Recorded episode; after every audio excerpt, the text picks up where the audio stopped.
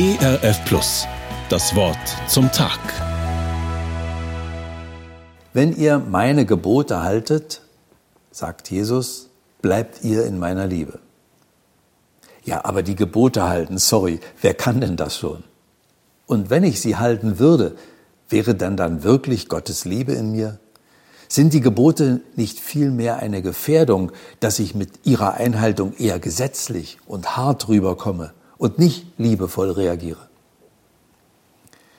Die Basisbibel folgt der Übersetzung, ihr haltet an meiner Liebe fest, wenn ihr meine Gebote haltet. Es muss also einen inneren Zusammenhang zwischen Gottes Geboten und seiner Liebe geben. Und da erinnere ich mich daran, wie die Gebote entstanden. Damals, als nach über 400 Jahren der Sklaverei das Volk der Israeliten aus der Gefangenschaft in Ägypten aufbrach und die Freiheit erleben wollten, da hatten sie einen weiten Weg vor sich.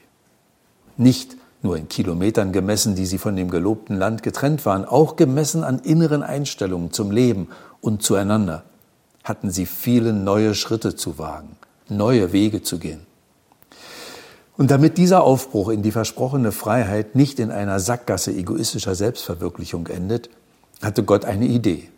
Er gab seinem Volk Regeln, Leitlinien für ein gelingendes Leben im Miteinander und im Füreinander. Gott wollte seinem Volk die Freude an der Freiheit gerade nicht einengen, sondern eben ermöglichen. Ein Gedanke, der aus einer großen Liebe geboren war, die Gott zu seinem Volk damals und bis heute zu uns hat. Gott bietet an, dass in meiner Bindung an ihn meine Verbindung zum Nächsten liebevoller wird. So wird mein Leben zu einem beglückenden Geschenk. Gottes Regeln für ein Leben in der Freiheit dienen nur einem Zweck. Sie sollen die Liebe sichtbar werden lassen. Jesus hat seinen Freunden einmal diesen Zusammenhang erklärt und benutzte das Beispiel vom Weinstock. Er sagt, ich bin der Weinstock, ihr seid die Reben. Und seine Jünger verstanden, der Weinstock gibt das, was in ihm ist, an seine Reben weiter. Das ist möglich, weil die Reben so eng mit ihm verbunden sind. Und aus der engen Bindung an den, von dem die Liebe kommt, gelingt es, die Liebe weiterzugeben, in ihr zu bleiben.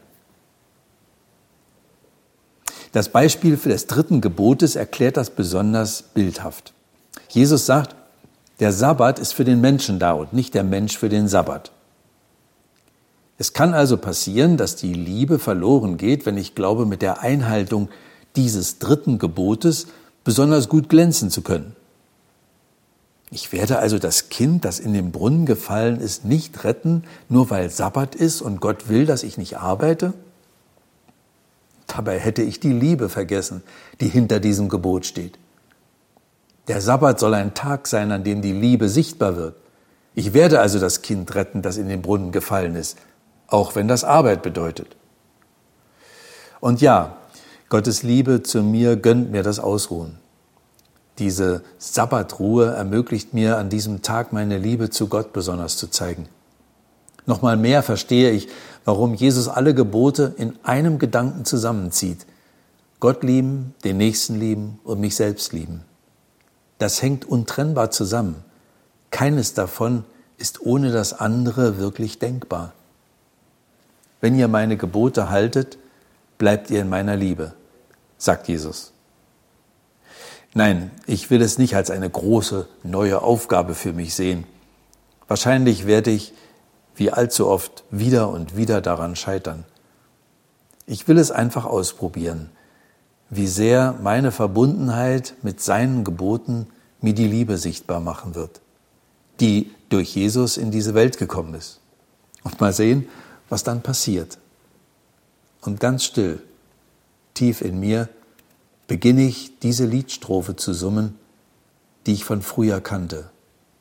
Die Gott lieben, werden sein wie die Sonne, die aufgeht in ihrer Pracht. Das Wort zum Tag. Mehr auf erfplus.de oder im Digitalradio DAB+. Hören Sie ERF Plus. Gutes im Radio.